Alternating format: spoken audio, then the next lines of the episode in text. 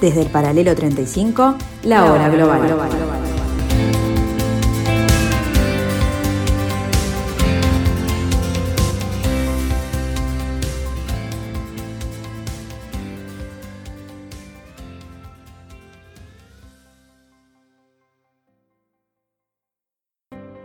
Muy buenas tardes amigos, bienvenidos a este martes 21 de diciembre del año 2021, aquí en el 1170 AM de vuestro dial, aquí en la hora global, aquí en la tarde de Radio Mundo.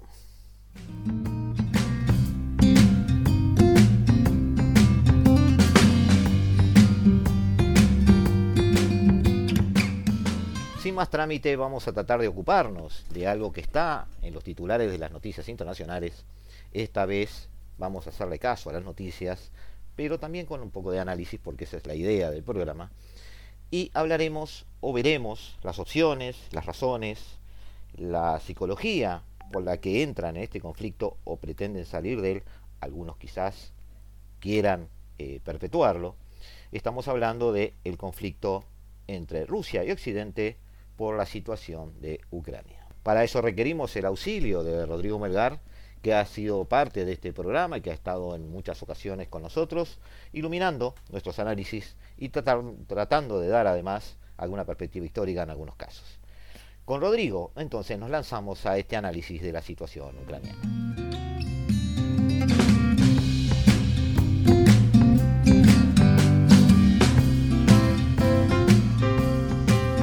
La implosión de la Unión Soviética generó varios problemas al interior de ese conglomerado. El primero es eh, la pérdida de las eh, repúblicas satélites que servían de colchón y que se interponían entre su poderío militar y el eh, occidente, en ese caso identificado con Europa. En segundo lugar, la pérdida de territorios que conformaban la Unión Soviética, dejando a solas, desnuda, la Federación Rusa, entre ellos particularmente Ucrania. Ahora bien, en el 2014 es un año importante para nosotros, estoy haciendo algún atajo porque la idea es, esa, hizo eclosión algo que se venía cocinando desde 2013. El entonces presidente de Ucrania, Víctor Yanukovych, decidió firmar un acuerdo de asociación con la Unión Europea. Es decir, una ex república soviética firma un acuerdo de asociación con la Unión Europea desde el punto de vista económico, desde el punto de vista social, era un cambio de bando. Los prosoviéticos integrantes de la sociedad ucraniana iniciaron una serie de protestas bastante fuertes, hasta que finalmente en febrero de 2014 el Parlamento ucraniano, disconforme con esa actitud y esa eh, ponencia de Yanukovych, votó a la destitución del mismo, que finalmente huyó de Kiev. Eso desencadenó una serie de movimientos a la interna de Ucrania, donde eh, aquellos grupúsculos más grandes o más pequeños que tenían una identificación con el pueblo eslavo, es decir, prorrusos, incluso de habla rusa en muchos casos, iniciaron alguna serie de reivindicaciones, protestas e incluso levantamientos armados. En particular, eh, la región de Crimea sufrió, de hecho, eh, el llevar a la realidad esos enfrentamientos en tono militar con la ineludible e inocultable eh, complicidad de Moscú. En marzo de 2014, todo esto desembocó en una anexión de facto de Crimea, vestida en ese caso de los ropajes de una lucha por la autodeterminación de ucranianos habitantes en Crimea, apoyados por tropas rusas disfrazadas de civil. La Unión, los Estados Unidos y otros países impusieron sanciones a Rusia y finalmente en el 2014 se firmó un plan de paz para el este de Ucrania, denominado el Protocolo de Minsk, que tenía en cuenta también conflictos que estaban en ese momento eh, muy latentes y de hecho también habían recurrido a las armas. En particular las provincias de Donetsk y Lugansk, eh, que integran una región denominada Donbass, donde siguen eh, elementos prorrusos levantados en armas en una especie de eh, conflicto congelado que de alguna manera tiene en jaque al gobierno de Kiev. Ahora, bajo Vladimir Zelensky, pro-europeísta, pro-europeo, y que de alguna manera eh, es una figura central también en, este, en estas pulseadas y estos tejes y manejes entre Rusia y Occidente. Esos acuerdos de Minsk, según Vladimir Putin, no se han cumplido. Además, se ha tenido toda la relación en los últimos meses y quizás dos años, podríamos decir, de una especie de seducción occidental, según Zelensky, por la cual Ucrania podría llegar a participar de la Unión Europea y además de la OTAN, es decir, parte del aparato militar occidental, lo cual fue denominado por Vladimir Putin como una línea roja que no va a permitir. Los movimientos de, em, de digamos, de tropas y de armamento rusos cerca de la frontera con Ucrania, que implican eh, que en cuatro zonas, la primera en Genia, donde ya hay tanques estacionados, la segunda y la tercera en la zona de Boyevo, y la tercera y la cuarta en la base que existe en Crimea, de 50 grupos tácticos ya desplegados, más otros 50, que implican un total de 100 grupos tácticos que podrían acercar a la frontera con Ucrania a 175.000 hombres. El armamento involucrado implica carros de combate T-80U o buses autopropulsados, sistemas de cohetes de lanzamiento múltiple, lanzallamas pesados, sistemas balísticos de corto alcance, artillería remolcada, misiles tierra-aire, todo por ahora a 300 kilómetros de la frontera, pero a mano en caso de ser eh, utilizados. A eso hay que agregarle, gracias a la anexión de Crimea, la flota con base en Sebastopol, donde está también el cuarto ejército de tierra. Fragatas tipo Krivak, fragatas tipo Grigorovich, submarinos convencionales, corbetas clases Buyan M, cargadas cada una con ocho misiles, eh, más todos aquellos barcos que pueda Rusia transportar desde el Caspio por el canal que vincula al Volga y al Don, es decir, no necesitan venir desde el Mediterráneo. Este, fragatas que son eh, tienen la posibilidad de trabajar eh, en aguas poco profundas, como son las costas que tiene Ucrania al sur sobre el Mar Negro, este, y dos bases más al sur de Sebastopol, implican también un concepto marítimo de enfrentamiento que Rusia está este, dispuesto a llevar a cabo aparentemente. Y ese es el gran problema de este conflicto, lo aparente y lo real, el discurso y la realidad, las pretensiones y que realmente lleva en la mochila cada una de las potencias.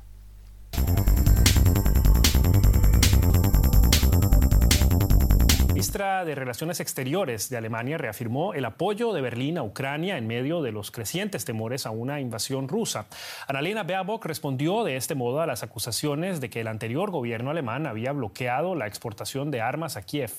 Esta semana, el ministro de Defensa de Ucrania, Oleksiy Reznikov, a quien vemos aquí visitando tropas en el este del país, culpó a Alemania de vetar la venta de armas antidrón a su país y tachó la decisión de injusta. La nueva ministra Baerbock quiso aclarar su posición. Escuchemos. Ayer hablé por teléfono con el ministro de Exteriores de Ucrania y le reiteré que tiene todo nuestro apoyo y solidaridad, no solo de Alemania, sino también de la Unión Europea y del G7. En los últimos días hemos insistido mucho también en que de producirse acciones agresivas por parte de Rusia, habría enormes consecuencias económicas y diplomáticas. Con todos los movimientos que hemos visto, la Unión Europea parece estar muy segura de que Rusia está a punto de invadir Ucrania. Rusia, por su parte, habla de exacerbaciones artificiales y acusa a Occidente de provocar histeria.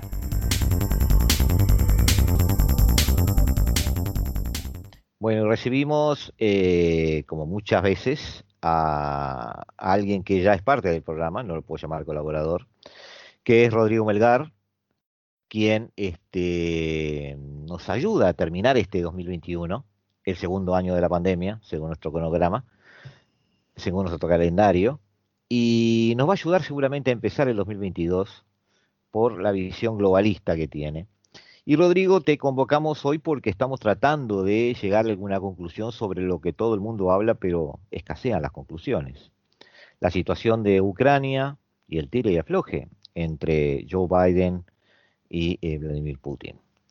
Eh, Rodrigo, esto mucha gente lo sitúa en el 2014 en eh, la crisis de, Ucrania en ese momento, lo que llamó el Euromandian, cuando de alguna manera Ucrania intentó acercarse a Occidente y Rusia se sintió afectado en su seguridad, hay que decirlo así, porque eso fue lo que realmente pasó. Y con razón o sin ella, eh, su respuesta fue la anexión de Crimea. Rusia se cuidó mucho de que legalmente no fuera llamada anexión porque cumplió vagamente algunos requisitos mínimos como para que esto fuera, fuera vistiera los ropajes de una autodeterminación. Pero en realidad todos seguimos hablando de la anexión de Crimea. Eh, acuerdos de Minsk con la presencia de este, Francia, Alemania, la propia Rusia, Ucrania, que de alguna forma eh, dejaron este conflicto en una especie de freezer porque avances reales no hubo, mientras en las regiones cercanas a la frontera rusa, eh, regiones ucranianas, se alimentaba un caldo de cultivo secesionista o separatista que aún hoy sigue. Todo esto desemboca en el año pasado y en este año donde de alguna manera el acercamiento de Ucrania parece, y digo parece porque no está muy claro dónde surgen las, las, las, este, las fuentes para decir este tipo de cosas, parece eh, en el horizonte la posibilidad de que Ucrania formara parte de la OTAN. Eso encendió las luces rojas de Moscú y Vladimir Putin trazó lo que llamó él mismo líneas rojas. Y así estamos hoy. ¿Cómo podemos ubicar así a, trazo grueso esto para después empezar a encarle un poquito el diente? ¿Lo que he dicho está bien? Sí, lo que dijiste está bien en realidad, y de hecho una cosa que quería subrayar es que en realidad el hecho de que, de que el conflicto de alguna manera ya quedado en el freezer, como vos decías, es lo que les vale generalmente a estos conflictos la, denominación de conflictos congelados. Y así se lo llama en realidad por el hecho de que deliberadamente desde el Kremlin hay un afán de perpetuar estos conflictos. ¿Por qué perpetuar estos conflictos? Porque lo que se busca en realidad aquí es generar un marco de inacción o inoperancia en la periferia, digamos, de Rusia, en lo que fuera, digamos, los confines de la antigua Unión Soviética.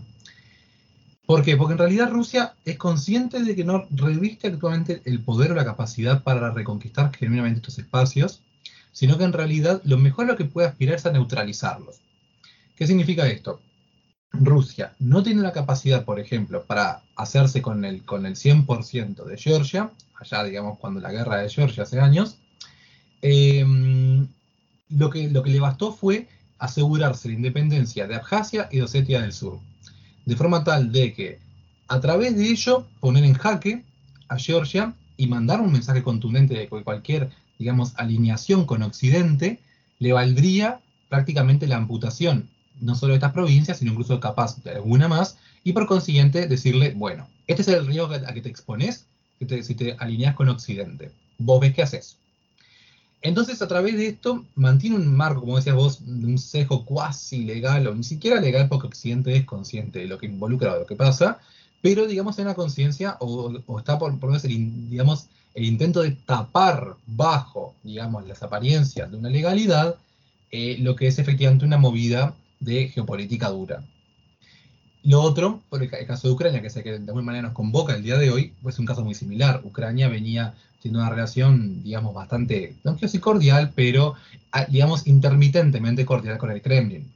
Cuando de la mano de las protestas del Euromaidán, a fines del, del 13 y principios del 14, se corre el riesgo de que, de que el gobierno de Kiev, de Ucrania, se pase a alinear con Occidente es que Putin interviene. Ahora bien, Putin no interviene y se anexa el 100% de Ucrania. Ni siquiera, por ejemplo, se anexa Crimea y por la zona de Donetsk-Lugansk, que es la otra zona en realidad contestada por los separatistas rusos. No, se hace con Crimea por la vitalidad del puerto como, digamos, para, por la flota, digamos, del Mar Negro rusa, y también pone en jaque a Donetsk-Lugansk. ¿Y por qué? Porque le sirve más, en realidad, tener en jaque que anexárselo. Si Putin se hubiese hecho con la zona de Donetsk y de Lugansk, ¿qué habría pasado? Ucrania, con dos provincias menos, se habría echado 100% en brazos de la Unión Europea. Ahora sí, digamos, con nada que perder y todo para ganar, se ha hecho un vuelco absoluto a Occidente. Mantener este estado de cosas, estos conflictos congelados, significa que Ucrania sabe que si pega ese vuelco, corre el riesgo de que Putin le, digamos, le, em, remueva estas provincias. Y con ello justamente lo mantiene de alguna manera agarrado, mañatado eh, en el marco del juego geopolítico. O sea, mantiene esas provincias en una permanente lucha perpetua que mantiene ocupado permanentemente al gobierno ucraniano. Es un limbo que deja mañatado, e más que mañatado, neutralizada a la periferia rusa, de alguna manera. Ahí está. Ahí está. Hay, que, hay que ubicar un poquito al oyente.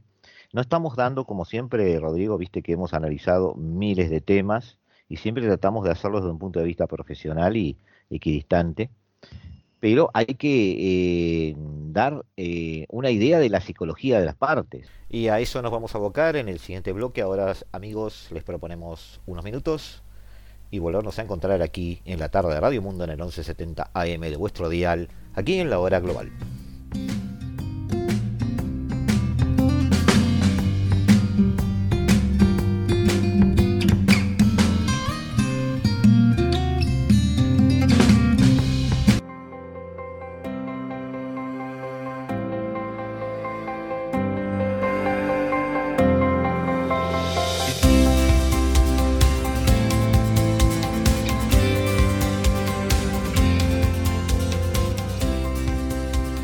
Desde el paralelo 35, la hora global.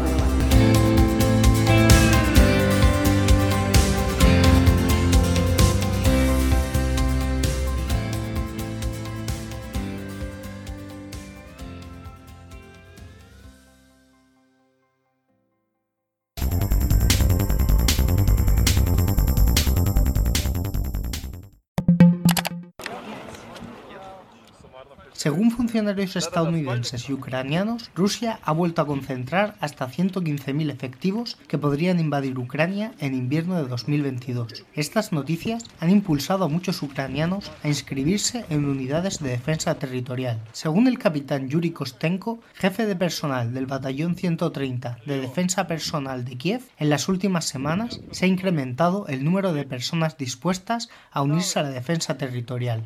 En total, 80.000 voluntarios a lo largo del país apoyarían el ejército regular en entornos urbanos y suburbanos en caso de guerra.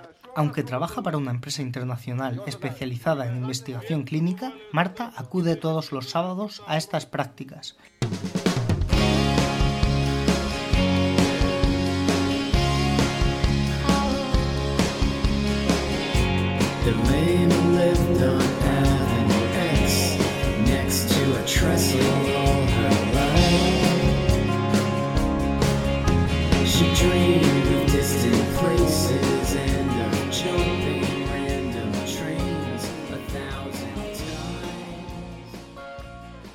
Hay que entender que en 1990 eh, existía la Unión Soviética.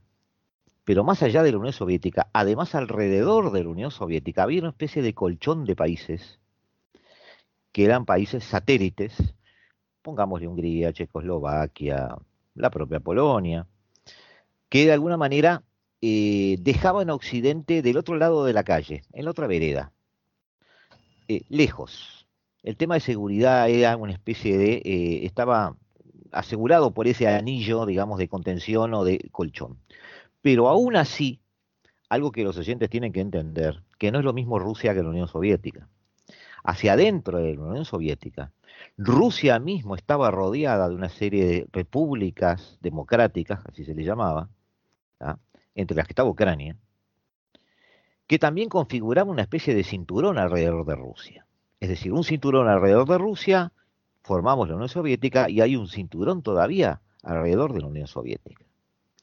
Al caer el muro, las repúblicas eh, satélites que no pertenecían a la Unión Soviética abandonaron el club rápidamente, pero además, al este, disolverse la Unión Soviética, gran parte, no todo, pero gran parte de ese cinturón de repúblicas que rodeaba geográficamente a Rusia, también eh, eh, tomaron vida propia, en algunos casos, muchas veces gateando, diría yo, muchas veces con poca autonomía real, pero de hecho Rusia no tenía el poder para contenerlas.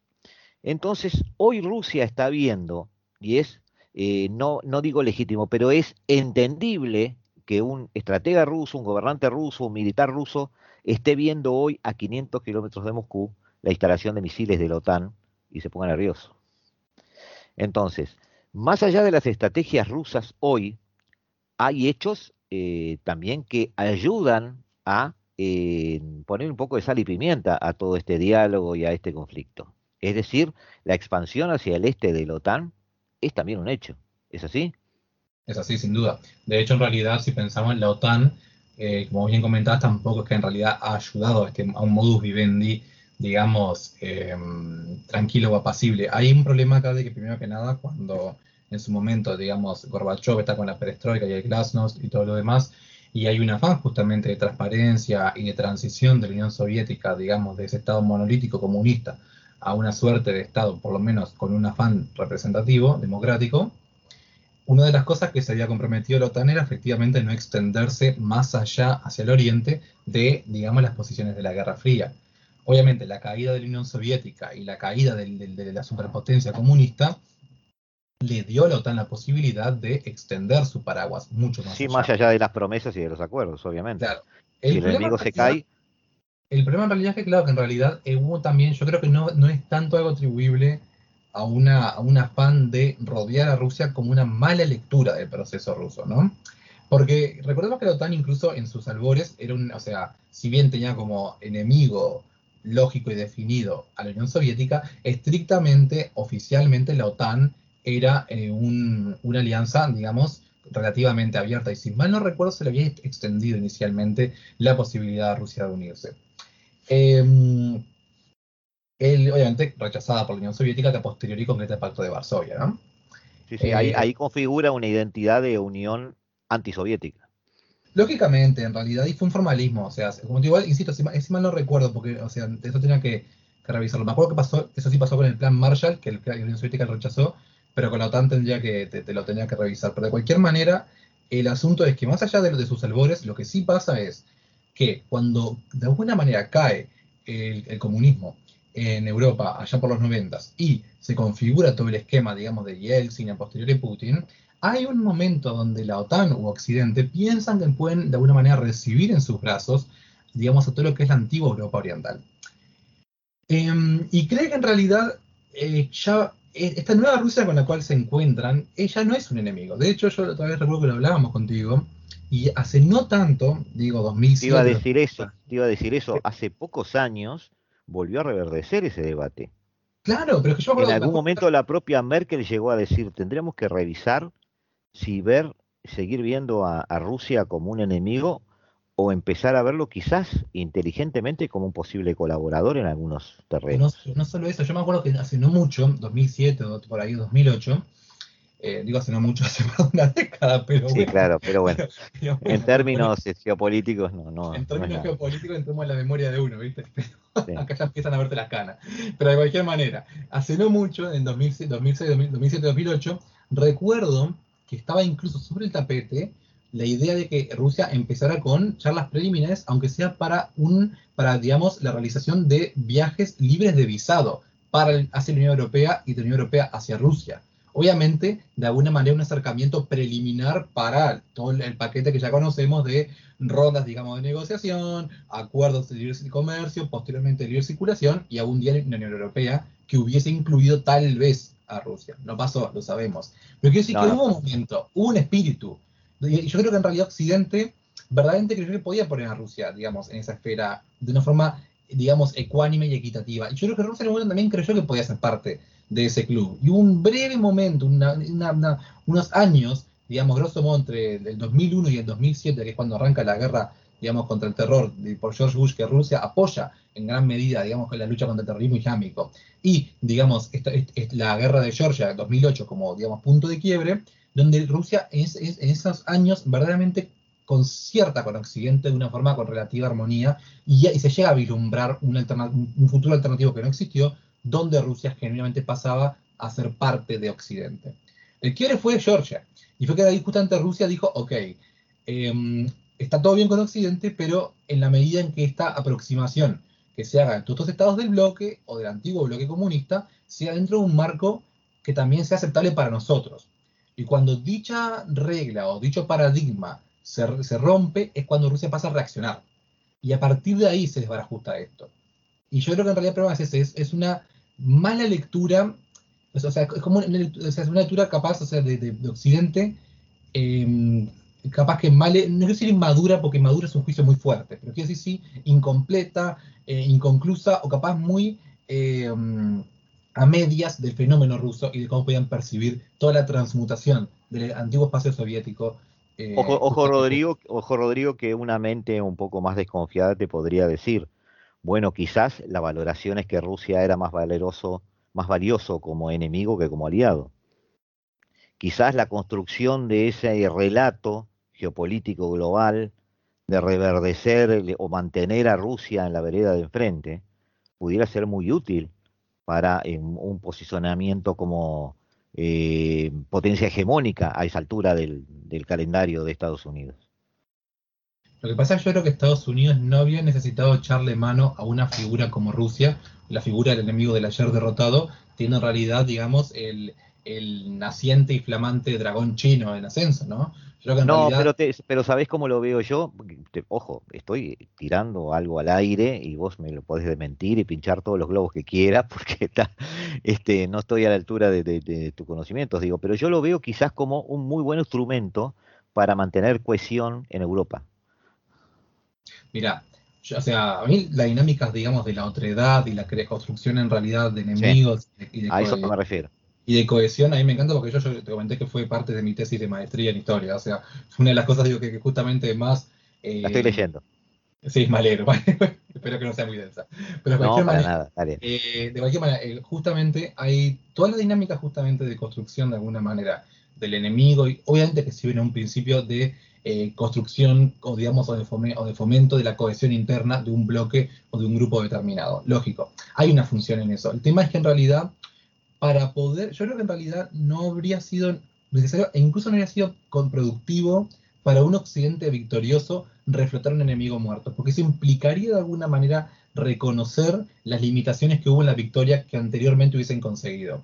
Y yo creo que es algo que a ninguno le gusta hacer, decir, ok, yo vencí a este tipo y este tipo está de vuelta en el campo, ¿qué onda? Para mí que no rinde en realidad, es mejor decir, tenemos a este flaco ya por la vuelta, China, Claro, lo, que pasa es que yo te lo, te lo, comentaba porque yo veía ese argumento un poco repetido en otras áreas, por ejemplo, cuando discutieron al principio, eh, en, en, ese momento Trump, antes de, antes de Biden, con Angela Merkel por el Nord Stream 2, y, este, y, y, la idea en la conversación de Trump con Merkel era la construcción de Rusia como el enemigo al que le estás comprando y que no deberías hacerlo. Y después Biden, Biden hizo muchos esfuerzos para seguir por esa línea dialéctica. Pero ahí estoy muy de acuerdo contigo, pero el problema en realidad es que vos es la ubicación temporal. Yo ahí comparto la evaluación del fenómeno contigo, pero es un fenómeno posterior a la crisis de Crimea. O sea, no es un fenómeno, digamos, que, causante de la crisis de Crimea, sino posterior. O sea, yo no creo que Rusia se haya sentido abandonada producto de, una construcción por parte de Occidente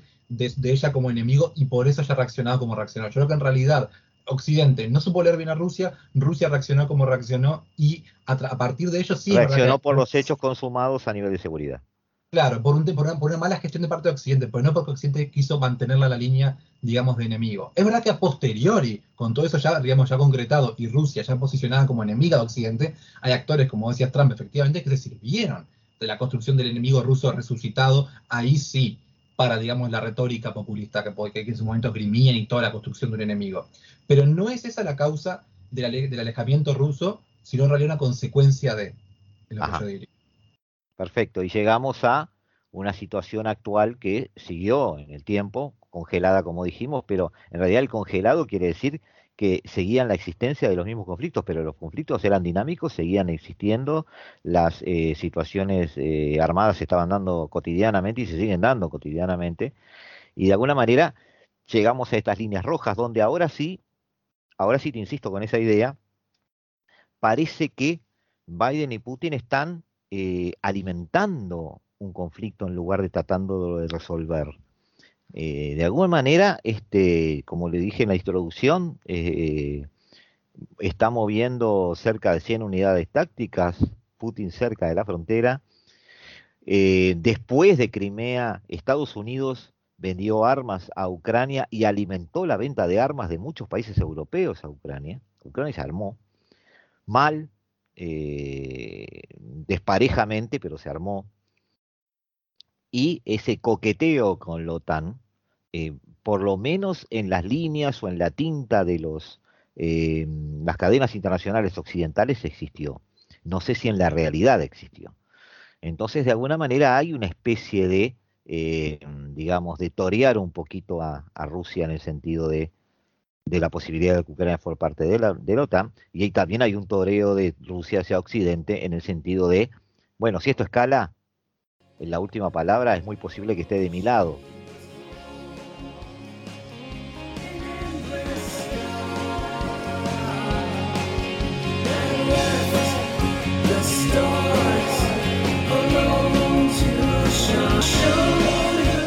Amigos en unos minutos aquí al 1170M del dial. Seguimos con Rodrigo Melgar intentando entender la crisis de Ucrania.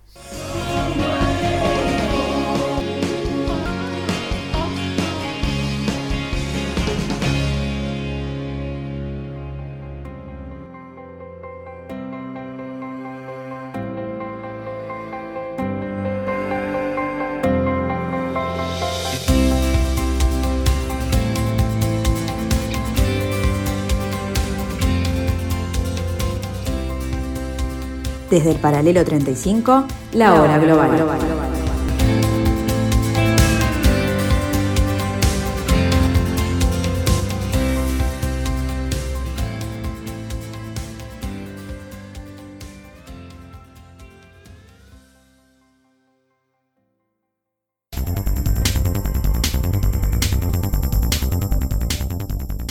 Seguridad y garantías de no intervención. Estas son las dos principales peticiones que presentó Rusia a la OTAN y a Estados Unidos para desescalar las tensiones del Kremlin con Occidente.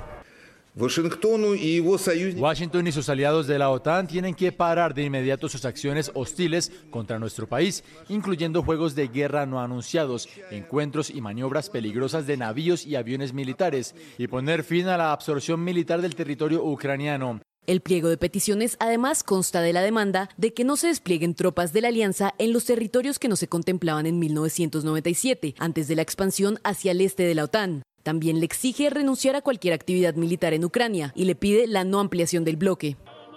Al mismo tiempo, el Kremlin demanda excluir a Ucrania de la OTAN, una propuesta que ya ha sido negada por la organización. Hemos recibido las recientes propuestas de Rusia somos claros en que cualquier diálogo con Rusia también tendría que atender las preocupaciones de la OTAN sobre las acciones rusas, estar basado en los principios fundamentales y los documentos de la seguridad europea y realizarse en consultas con los socios europeos de la OTAN como Ucrania.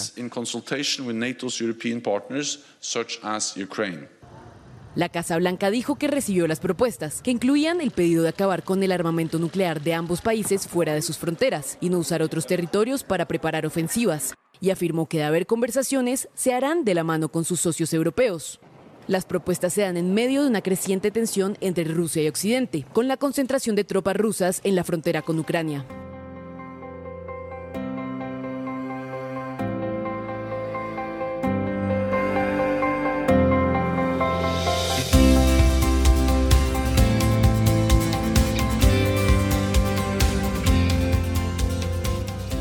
Eso hay que decírselo a los oyentes, no sé si tú estás de acuerdo.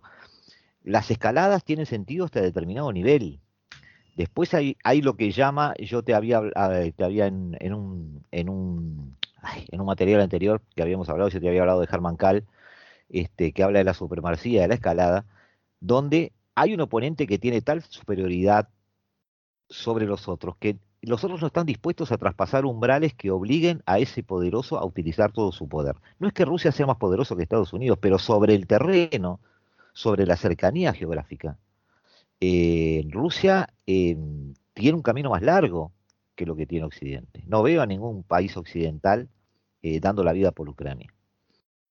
Entonces, me da esa sensación de que hay una especie de toreo mutuo porque a ambos parecería como hasta servirle esta situación hasta que se resuelva. Eh, estoy un poco desconcertado con eso, te pido tu, opinión. Dijiste, tipo, dijiste una frase que, fue nadie daría la vida por Ucrania y una frase en realidad que andaba por la vuelta, si me no recuerdo fue en agosto y septiembre del 39, que era eh, eh, ¿quién daría la vida por Danzig? ¿no? O sea, y ahí estaba justamente la convicción. El corredor polaco que Hitler. Este, claro, de, que nadie se había movilizado por la ciudad libre de Danzig. Y es aquí que en realidad, bueno, 50 millones de muertos después, vemos que en realidad capaz que a veces pasa que sí. Eh, esto no significa que en realidad Ucrania llegase a desatar tal guerra, yo no creo eso. Pero, va, depende. Una guerra donde Rusia solamente anexe Donetsk, Lugansk, yo no creo que desatase una, una reacción sistemática de la OTAN. Una, una, una guerra de Rusia que buscase anexar la totalidad de Ucrania, capaz que podría despertar, aunque sea una guerra localizada, porque sería, una, sería un reajuste de poder demasiado gigante con Occidente. Pero tan, esa es una manera de saberlo y esperemos que no pase, sinceramente.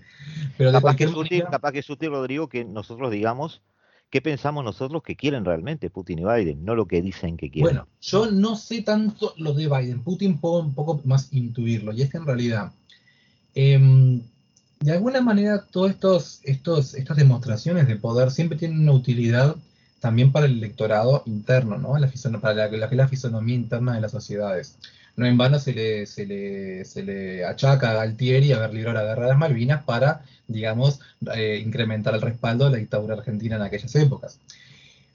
Putin no es que vaya necesariamente a arrancar una guerra, pero cualquier demostración de poder que logre posicionar a Rusia bien consolida su posición interna también. Y es algo que nos permitiría tal vez eh, entender por qué esto. Por, incluso entender por qué tal vez con todo este despliegue y todo, tal vez no se llegue a nada. También puede venir de la mano de la, de la, de la amenaza de la cancelación del proyecto del Nord Stream 2. Hace una semana sabemos que el Nord Stream 2 empezó a sobrar de alguna manera como proyecto. Sabemos que Alemania en realidad pasó a considerar la posibilidad de cancelar dicho proyecto. Y es tal vez una manera de Rusia de decir, bueno, que sepan que eh, si nos van a posicionar como, antagonistas, lo seremos en serio. Ojo, Europa no recula. Annalena Baerbock, la ministra de Relaciones Exteriores flamante de Alemania, del Partido de los Verdes, le anunció a Rusia que de seguir adelante con cualquier intentona militar en Ucrania, se va a topar con la absoluta e irreversible cancelación del Nord Stream 2. Em, yo creo que también puede venir por ese lado, ¿no? Una dinámica o sea, justamente una escalada que habría comenzado de alguna manera o recomenzado producto de eh, un poco lo que, lo que sería un el fiasco de la cancelación del Nord Stream 2. A partir de ahí, bueno, toda esta escalada que vemos ahora podría ser un subproducto de ello. Ahora, Putin podría llegar a obtener, él dice que lo que necesita simplemente es una garantía. Puede llegar a obtenerla. Capaz que eso, eso es lo... Pasa que pensemos un segundo lo que dicha garantía implica. Primero es que en realidad eh, cualquier tratado que deliberadamente comprometa a un bloque a no recibir a un país determinado en el seno de dicho bloque, más cuando en realidad Ucrania actualmente una de las cosas que más garantiza su independencia, o así se percibe, es efectivamente el, más que el fantasma, el paraguas o la posibilidad de que el paraguas de la OTAN o la Unión Europea la protejan, si estos, si estos organizaciones internacionales, digamos, sustraen dicha protección a Ucrania, sin la anuencia o el consorcio de ella, difícilmente estén, digamos, logrando em, un resultado que vaya en pos de la independencia y autonomía ucraniana. Y yo creo que en realidad Europa tiene la suficiente conciencia cívica desarrollada como para saber de que no sería, digamos que repugnaría a la conciencia cívica occidental hacer un acuerdo sobre el destino de Ucrania sin consultar a los ucranianos. Es algo que Europa desde el pacto de Múnich del 38 aprendió bien con los sudetes checos, esas cosas no se hacen. Y yo creo que no, yo creo que en realidad no va a haber ninguna garantía de que Ucrania no va a entrar a la OTAN. O quizás por eso Putin ahora prefirió tener una conversación directa con Biden, porque quizás en la mente de Putin Biden es el único que sí puede dar esa garantía. Tal vez sí, y una garantía extraoficial tal vez. Porque a Estados Unidos no le repugnaría hablar por otros. Tal vez, y también, y, pero no imagino igual que haya un acuerdo eh, firmado ni nada, porque en realidad igual sería, recordemos que, em, digamos, desde justamente la Primera Guerra Mundial, digamos, y todo lo que fue la diplomacia secreta y los fracasos de esta, los 14 puntos, puntos de Wilson, las cosas que justamente postulaban era la muerte de la diplomacia secreta, porque los tratados secretos se sabe que en realidad fueron la causa de la Primera Guerra Mundial. Entre otras cosas. Entonces, si bien después se Y algunos, y algunos lo suman a la segunda también. Sí, bueno, en realidad el, el, el anexo, digamos, del pacto Molotov-Ribbentrop sin duda es un sí. que califica como facilitó el, facilitó el comienzo de la segunda. Sin duda, pero de cualquier manera, pero fue un tratado que violó flagrantemente el derecho internacional, entonces no, no sorprende. Pero yo no me imagino en realidad en el mundo actual a estos dos países metiéndose en diplomacia secreta, digamos, por tal, por O sea que Biden no podría, perdón, eh, Putin no podría obtener esa garantía. Biden no, podría dársela. Oral puede ser. Biden podría dar una garantía oral, pero también Biden ahí tiene su encrucijada, ¿no? O sea, estamos terminando un año en que Afganistán está como una herida abierta. Sí. Eh, un, un, una segunda reculada, una segunda sesión diplomática, militar o, económica, o como quiera llamársele o quiera vérsele, de Estados Unidos en un año, eh, es algo difícil de levantar. Eh, Biden tiene que salir de esto con algo.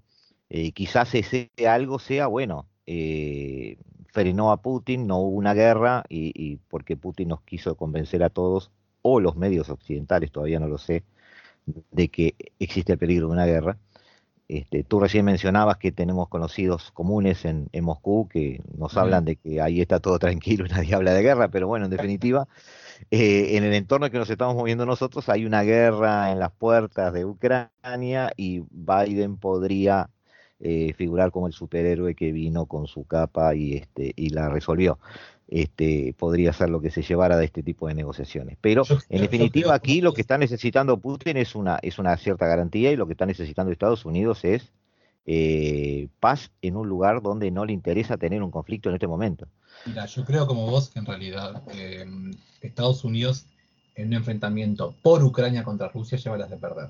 Yo no creo que en realidad Estados Unidos sea capaz de mantener el pulso en esta pulseada a Putin por mucho rato. La pulseada en realidad está que es bien, es bien buena la metáfora porque, porque el punto de encuentro, digamos, de las manos, cuando es equidistante, es en realidad de alguna manera cuando, cuando realmente puedes tomarle la métrica o digamos la fuerza a ambos contrincantes. Pero cuando tenés a, a un contrincante con la mano demasiado estirada hacia la cancha del otro, ahí el otro claro. muy fácilmente te la dobla, ¿verdad? La mano, ¿o no? Bueno, bueno es claro. lo que yo te decía de la escalada, es decir, claro. esto escala, pero o llega sea, un momento de la escalada donde el otro ya está marcando el juego, es decir, el ya... terreno del, del, medio exactamente, digamos, en un punto medio, Estados Unidos gana la pulsada sin problema, más si se engancha yankee, digamos, si se engancha estadounidense. Pero, pero, tan cerca de la cancha rusa, una pulseada para mí la gana Rusia.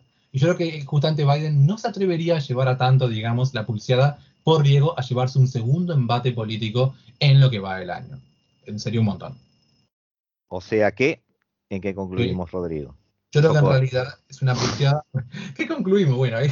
vaticinios, vaticinios geopolíticos. Sí, sí, estamos a fin de año, momento de bolas de, de, cristal, momento de decir que este año fue maravilloso y que el que viene será mejor.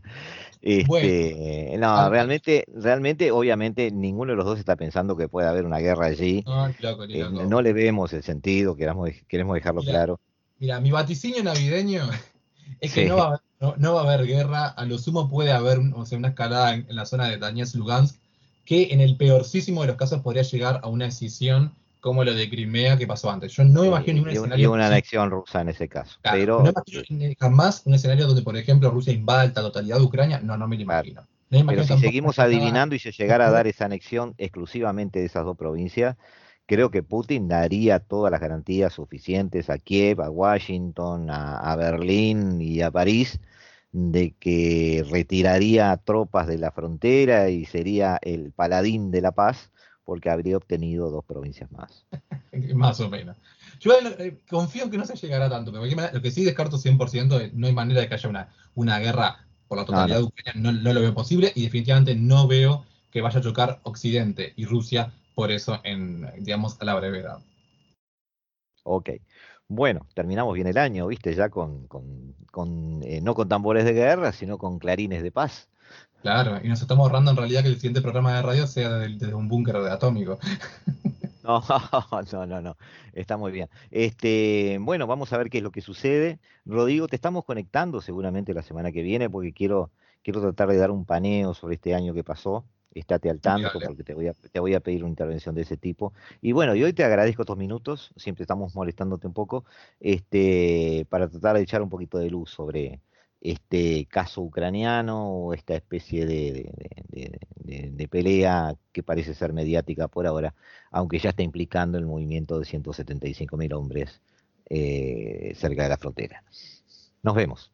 Muchas gracias, Gustavo. Hasta luego. Chao, chao.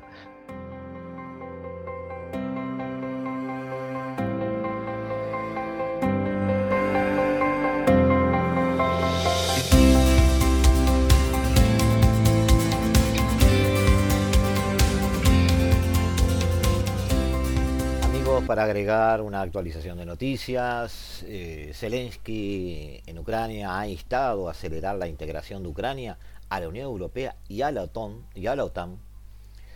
Este, ha subrayado que pretende dar un nuevo impulso a la integración este, de Ucrania, al concierto militar europeo. Este, según él, tratando de desbloquear este, el proceso de paz en Donbass, eh, recuperando Crimea y logrando la adhesión de la Unión Europea en los próximos años y conseguir, como dice él, una perspectiva muy clara de la OTAN, un calendario muy concreto. Y quiere conseguir todo eso en el 2022. Eh, este, según Zelensky, Europa necesita a Ucrania y no a la inversa abogando porque el país deje de ser el pariente pobre que siempre está pidiendo algo.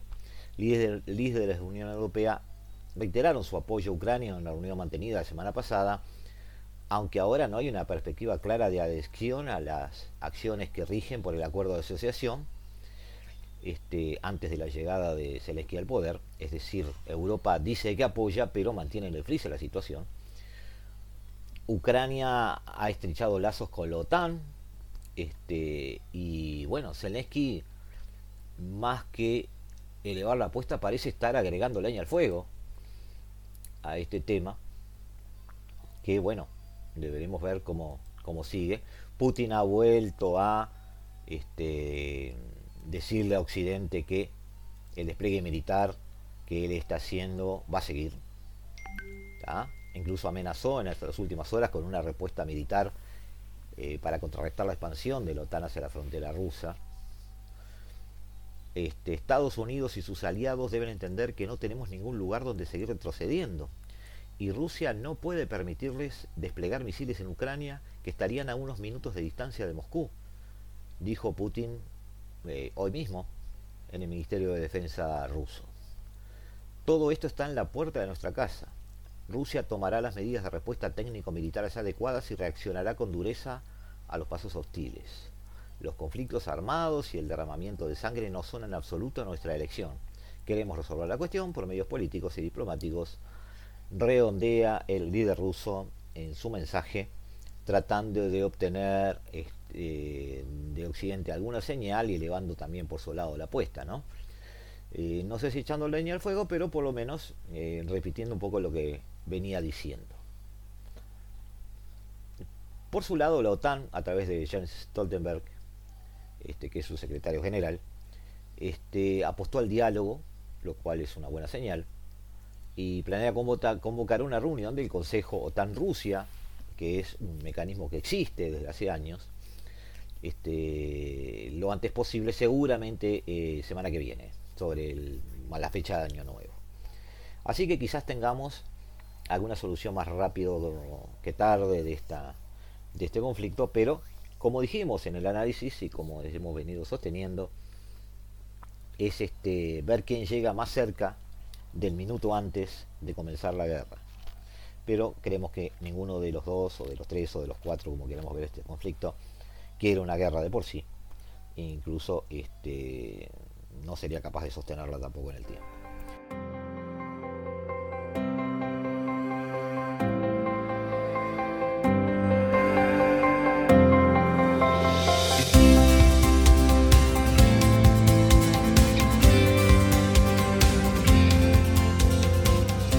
Nos despedimos, los dejamos en la tarde de Radio Mundo, los dejamos en el 1170 AM de vuestro dial. Hemos terminado aquí este capítulo que corresponde al martes 21 de diciembre del año 2021, segundo año de la pandemia. Y nos volveremos a ver como cada martes y cada jueves a las 15 el próximo jueves, donde intentaremos interpretar otro giro del planeta eh, con la complicidad de ustedes y su paciencia para escucharnos. Hasta siempre. Desde el paralelo 35, la hora global.